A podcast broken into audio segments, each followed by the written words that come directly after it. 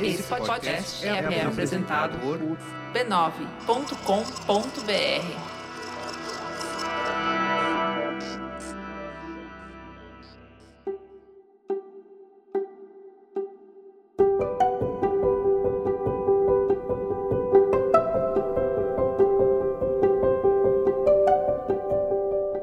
Bem-vinda, bem-vindo ao Autoconsciente. Este é um podcast que fala de vida interior para você se entender melhor. Eu sou Regina Gianetti, instrutora de Mindfulness, a sua repórter da alma, compartilhando reflexões e ações para uma vida com mais autoconsciência. A minha intenção é que ao terminar um episódio, você se sinta melhor do que quando começou.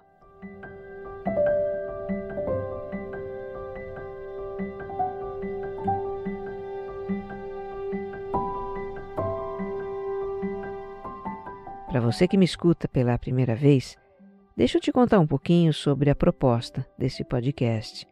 O autoconsciente é serial. Os episódios formam uma jornada de autoconhecimento. A minha sugestão para você é ouvir desde o começo, na sequência, mas isso não impede você de pular para um ou outro tema que tem tudo a ver com o seu momento, né? Depois você retoma a sequência.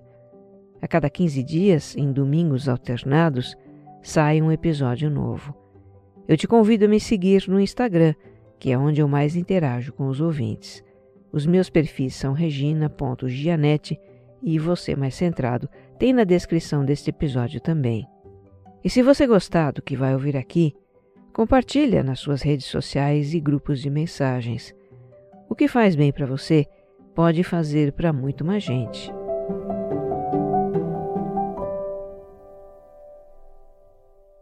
Episódio 97 Preocupação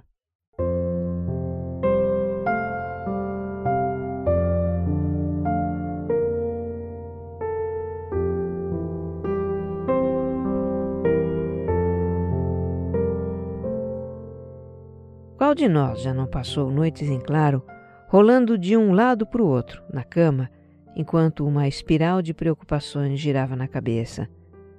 Qual de nós já não sentiu um aperto no peito com a lembrança de um assunto preocupante? Ou já não se sentiu consumir por um pensamento de preocupação? Eu. Eu, eu, eu, para todas as perguntas. E aposto que você também já tenha se sentido assim. Tá aí algo da nossa natureza humana que é tão comum e aflitivo, desconfortável, agoniante. E hoje em dia, então, o que nos falta são motivos para nos preocupar nesses tempos difíceis que nós estamos vivendo.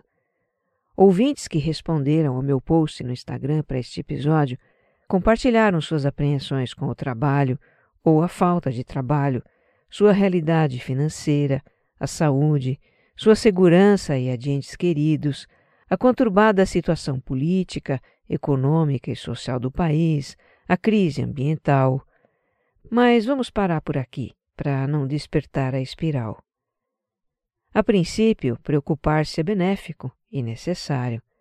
É uma importante função da nossa mente essa de imaginar o que pode acontecer no futuro, os problemas que podemos enfrentar, situações indesejáveis que podem acontecer. Antecipar essas situações permite que a gente tome certos cuidados agora se prepare, se previna para o que pode acontecer lá na frente. Se eu me preocupo com a minha saúde, essa preocupação me motiva a ir ao médico quando aparece um sintoma. Se eu me preocupo com a segurança financeira da minha família, isso me leva a poupar dinheiro para um momento de dificuldade. É importante lembrar dos seus efeitos benéficos, já que a preocupação é muito mais lembrada pelos seus efeitos danosos e isso acontece quando ela é muito frequente, ou se torna excessiva, ou chega a ser compulsiva. O estado mental de preocupação é um gatilho da ansiedade. É uma das mais comuns causas da insônia e, levado ao extremo, causa o transtorno de ansiedade generalizada. Em algum grau, a preocupação está na vida de todos nós, sem exceção. O que pode ser diferente para cada um são os objetos de preocupação, a sua frequência, a sua abrangência. Nós vamos escavar raízes das nossas preocupações e explorar possibilidades para lidar com elas. Não basta a gente sair cantando por aí Don't worry, be happy, Hakuna Matata, pensar positivo simplesmente. Isso seria uma forma de positividade tóxica que nega os nossos sofrimentos. Um pouco de preocupação sempre vai existir na nossa vida, mas podemos não sofrer em vão com ela.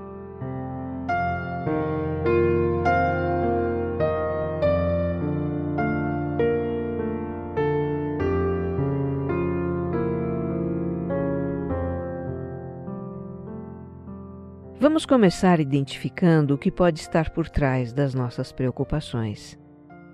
Em alguns episódios anteriores, eu falei de motivações básicas do nosso comportamento: evitar a dor e obter prazer, satisfação. Essas são forças poderosas e instintivas em nós. É algo que temos em comum com os animais. A diferença é que nós temos uma mente criativa, imaginativa, narrativa, coisa que os animais não têm. Eles apenas reagem aos perigos da vida quando estes estão presentes. Nós também reagimos nessas circunstâncias, mas o que preferimos mesmo é não ter que enfrentar perigo algum. Nós usamos o nosso sofisticado poder de imaginação para antecipar perigos e criar estratégias para evitá-los. O nome popular disso é preocupação.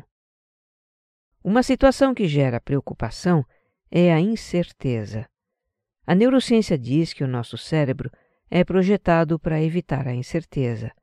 Situações incertas, imprevisíveis, podem trazer perigos.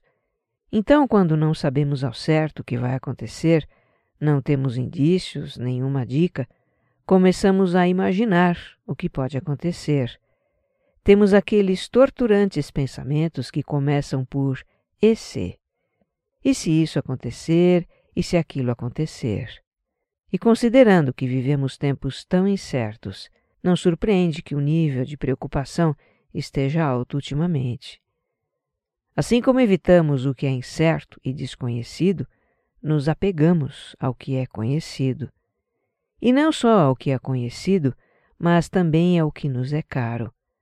Somos apegados às nossas posses, vínculos afetivos, conquistas, hábitos, rotinas, a nossa autoimagem. Às vezes nos apegamos a situações da nossa vida que nem são tão satisfatórias, mas é o que temos, é o que conhecemos. Não queremos perdê-lo. E se algo ameaça os nossos apegos, nos preocupamos também. Para evitar as incertezas e preservar os nossos objetos de apego, a gente se preocupa em manter as coisas sob controle. E tudo aquilo que possa fugir ao nosso controle também gera preocupação. A ouvinte Mônica usa uma metáfora muito interessante para falar disso. Ela se compara a um lago. No que dependesse dela, seu lago seria sempre de águas calmas. Ela gosta de ter as coisas no lugar e, para isso, busca controlar as situações. O que me preocupa e desestabiliza, ela diz, são as situações que criam ondas no meu laguinho interno, que bagunçam as minhas águas. Me preocupa não conseguir lidar com essas situações, não saber lidar com a bagunça que fica depois de um tsunami. E note bem, tá? Nossa necessidade de controle não é só das situações externas. É também, e acho que principalmente, de manter controle das nossas emoções. Talvez o nosso maior medo seja o de nos descontrolar emocionalmente, perder a cabeça, não suportar a dor que poderemos sentir se certas situações acontecerem. É isso que aflige o Jonathan. Ele diz: Me preocupo com a minha reação quando algo sai do meu controle. É uma grande ironia, né? Em última análise, nos preocupamos para evitar tudo que possa provocar turbulências emocionais. E ao nos preocupar, o que criamos é exatamente isso: turbulências emocionais. Pela lógica, melhor seria não nos preocuparmos tanto. A questão é: e dá para não se preocupar?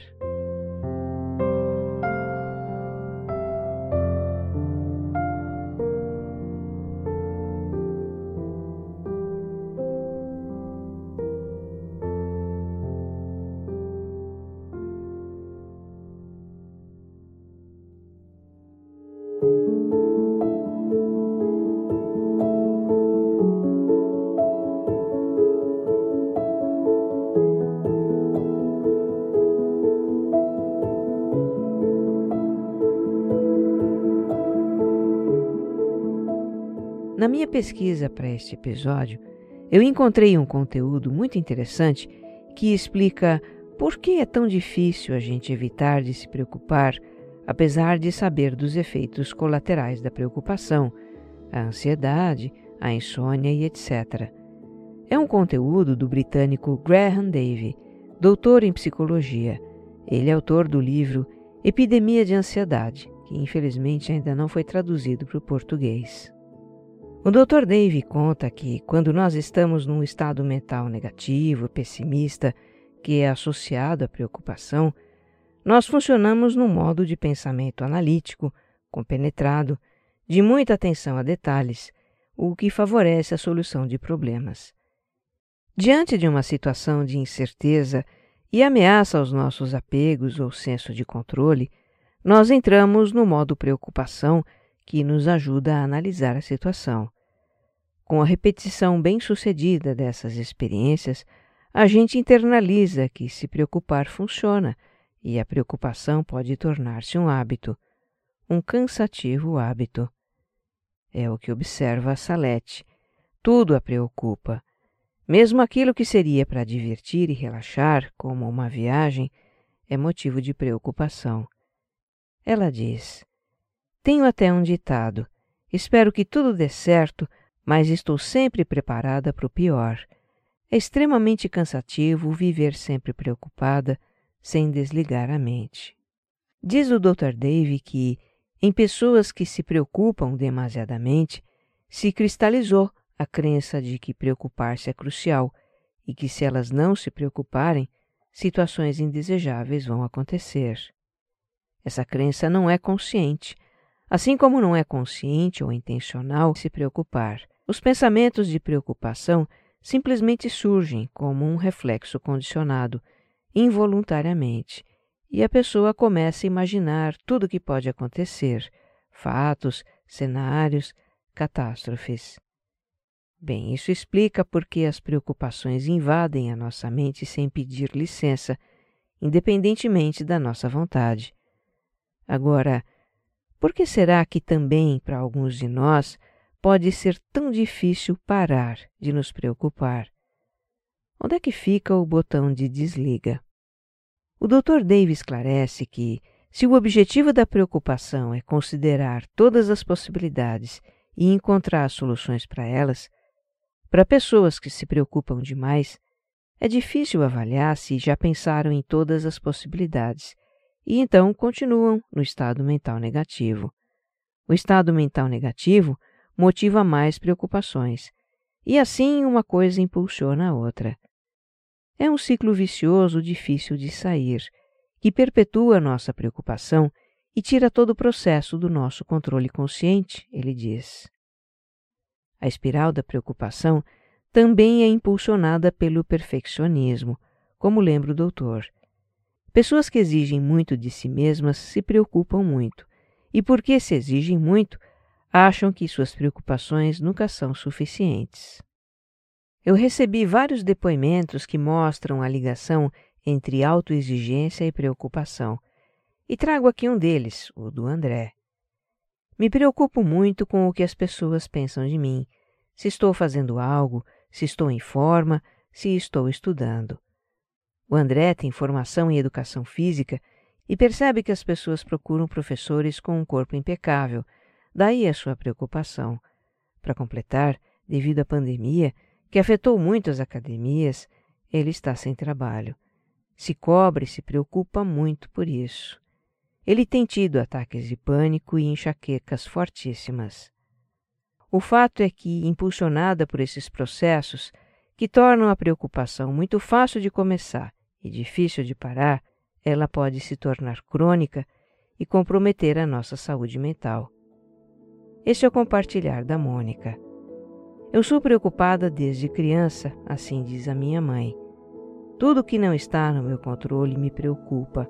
O minuto seguinte me preocupa, a vida das minhas filhas me preocupa e até se o feijão ficará bom. A Mônica diz que os efeitos disso são ansiedade constante, uma insônia que acompanha desde os 17 anos e, mais recentemente, a depressão.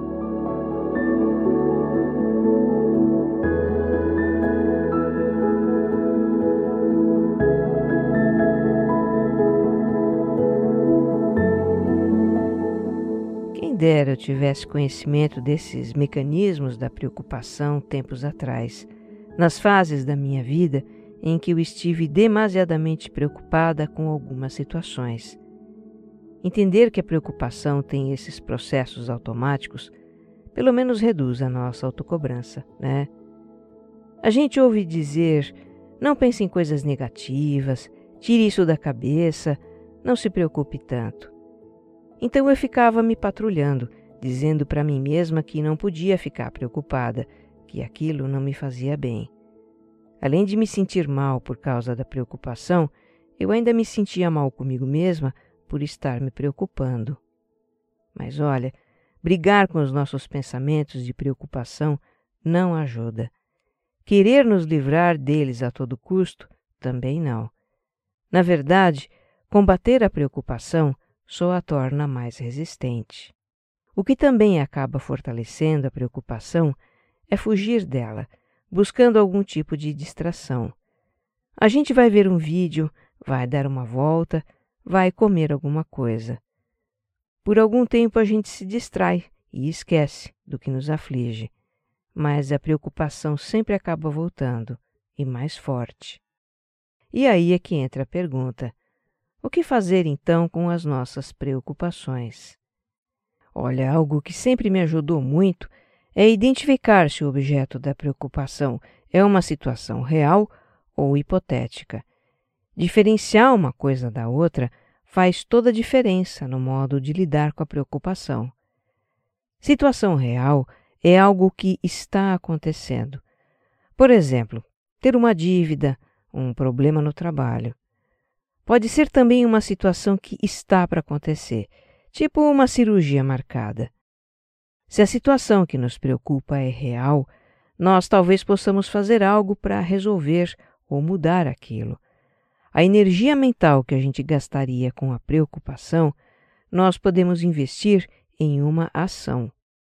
Então, se eu me pego em preocupação, a primeira coisa que eu faço é identificar se o que me preocupa é real. Sendo real, eu me pergunto o que é que eu posso fazer nessa situação. E se houver algo que eu possa fazer, eu faço. A preocupação se torna ação. Agora, se não houver nada que eu possa fazer, os pensamentos de preocupação não são úteis. Eu vou lidar com eles da mesma maneira como eu lido com as preocupações hipotéticas. As preocupações hipotéticas elas geralmente começam com EC. Esse tipo de preocupação pode surgir do nada, ser pura especulação mental, tipo noia, sabe assim? Nós também podemos criar preocupações hipotéticas a partir de situações reais. Por exemplo, digamos que ter uma dívida seja uma situação real que preocupa e que a partir dela a gente comece a criar hipóteses. E se eu não puder mais pagar a dívida? E se ela for executada? E se eu perder tudo que já paguei? E por aí vai. Os pensamentos EC aumentam a nossa aflição e ainda tiram o foco da ação que a gente poderia ter para aquela situação. Muito bem.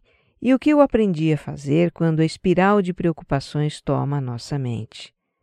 É parar o que eu estiver fazendo, fechar os olhos e por instantes sentir a respiração sentir o ar subindo pelas narinas ou estufando o peito, sentir o ar soprando nas bordas das narinas na expiração ou esvaziando o peito. Fazer isso uma única vez é o bastante. Quando sentimos a respiração, nos trazemos para o aqui e agora. A gente abre um espaço na nossa consciência para observar as preocupações como simples pensamentos. Então podemos dizer para nós mesmos: Eu estou pensando, e se tal coisa acontecer? Eu estou pensando que não vou poder pagar a dívida. Eu estou pensando que as coisas vão ficar difíceis. Afirmar o que nós estamos pensando é uma técnica da teoria cognitiva baseada em mindfulness, em que a gente pratica um distanciamento, uma desidentificação dos nossos pensamentos. Veja, pensamentos a gente tem aos milhares todos os dias. Eles vêm e vão o tempo todo. São voláteis, mudam a todo instante. Pensamentos não são leis esculpidas em pedra, determinando o que vai acontecer. Não são verdades absolutas nem profecias do futuro. São apenas pensamentos. Então, resumindo, em vez de combater as nossas preocupações ou fugir delas, trata-se apenas de observar as preocupações como simples pensamentos, nos desidentificar delas. Isso é o que a gente faz o tempo todo nas práticas de mindfulness, né? A abordagem de meditação, da qual eu já falei tantas vezes aqui no podcast. Para quem é praticante de mindfulness, a observação e o distanciamento dos pensamentos se tornam uma constante na nossa vida. Tem duas outras estratégias para lidar com a preocupação que ouvintes compartilharam e eu achei muito interessantes. A Ana Carolina costuma escrever sobre o que a preocupa. Depois ela lê o que escreveu e, às vezes, nessa leitura, ela enxerga o objeto da preocupação sob uma perspectiva diferente. De repente, a gente se dá conta de certos exageros nas nossas preocupações, né? Ou tem um insight do que fazer naquela situação. Outra estratégia é a da Bia que aprendeu a dar um pause nas suas preocupações. Ela conta: Me preocupo com novos projetos, o medo de não dar certo, de ficar sem dinheiro. Durante o dia eu consigo me manter tranquila, mas à noite eu acordo com os pensamentos mais sabotadores de eu não vou conseguir, eu vou ficar sem grana. Aprendi com os anos que esses pensamentos não são reais. Então eu digo para mim mesma que eu vou pensar naquilo pela manhã quando normalmente não fico tão pessimista. Bem, nós temos também os recursos da psicoterapia e da psicanálise para quem se aflige excessivamente. Eles são indicados para quando as preocupações paralisam, prejudicam muito a qualidade de vida ou são muito perturbadoras, compulsivas. As preocupações excessivas, elas podem estar ligadas a traumas emocionais, a problemas de apego afetivo, a distorções cognitivas, por exemplo, e isso é muita coisa para a gente dar conta sozinha. Precisamos de uma ajuda mesmo.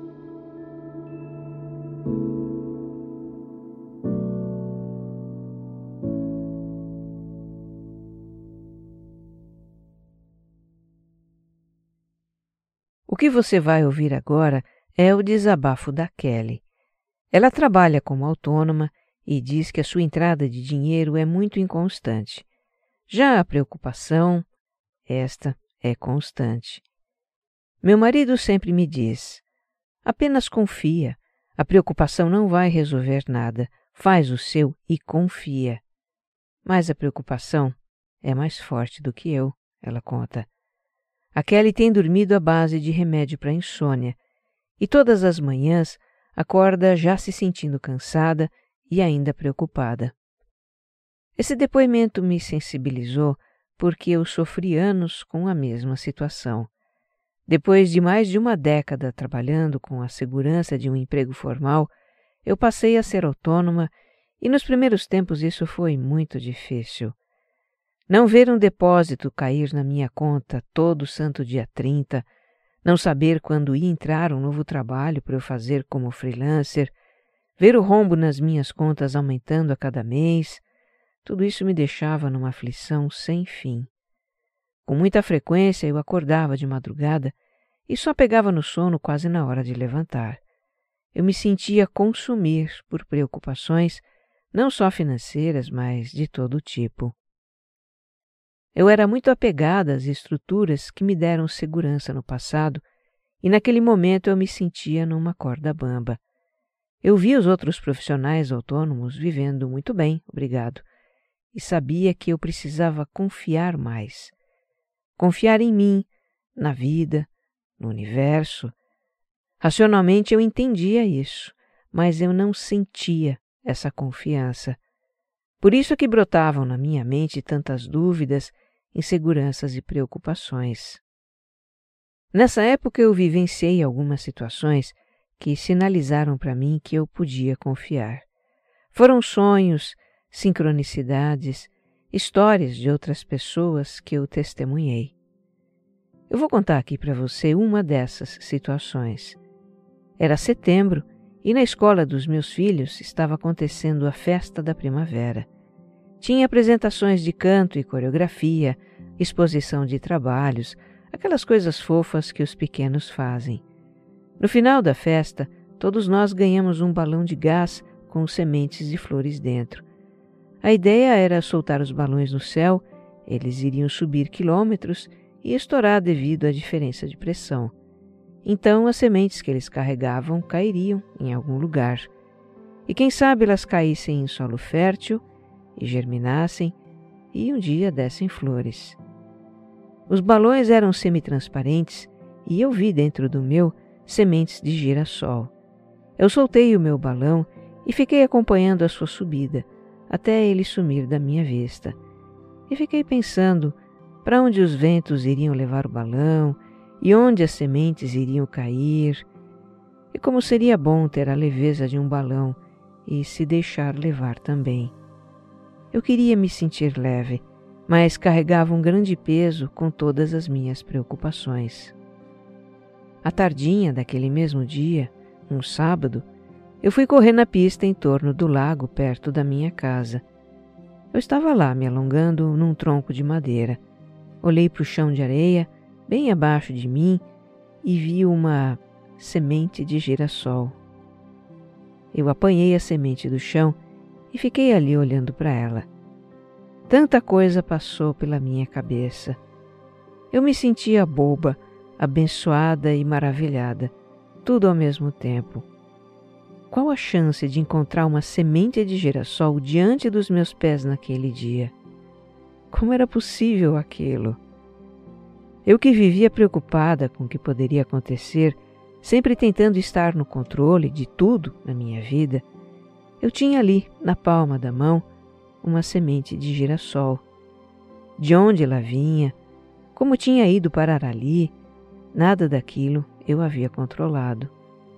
Pois é, eu interpretei o fato como uma mensagem de que eu poderia confiar mais na vida, no universo que eu precisava aprender a confiar mais, para não ter que me preocupar tanto.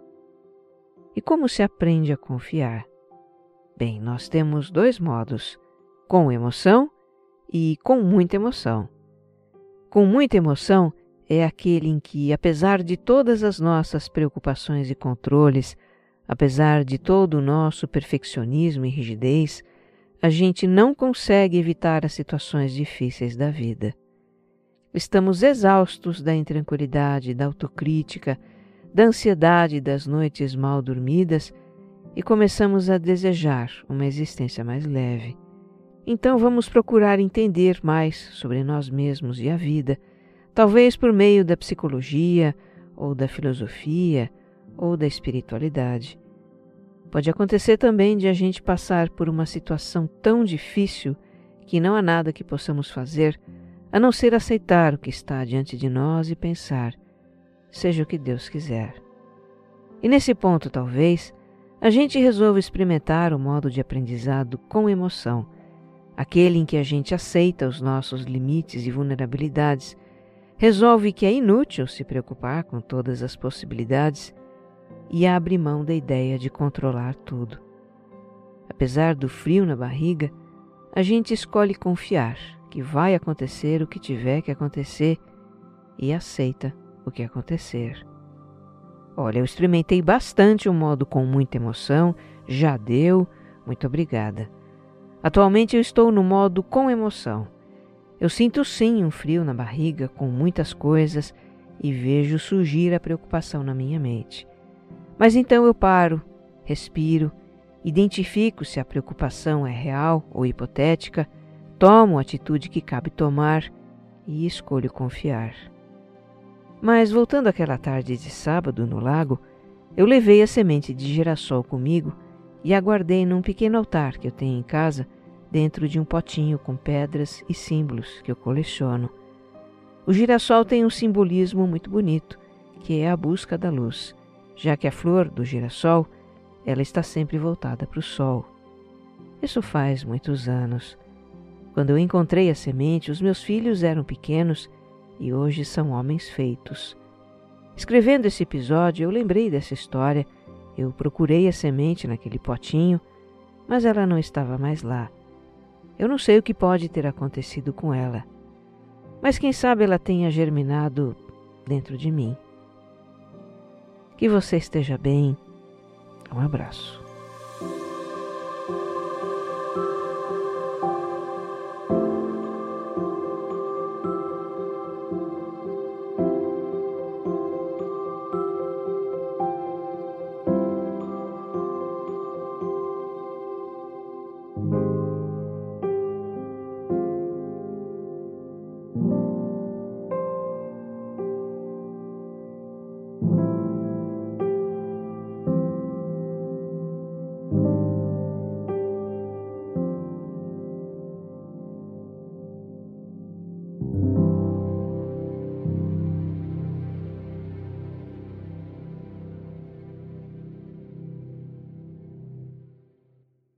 Autoconsciente é um podcast distribuído pela Rede B9, com roteiro e apresentação de Regina Gianetti, edição de som e capas, Jéssica Correia.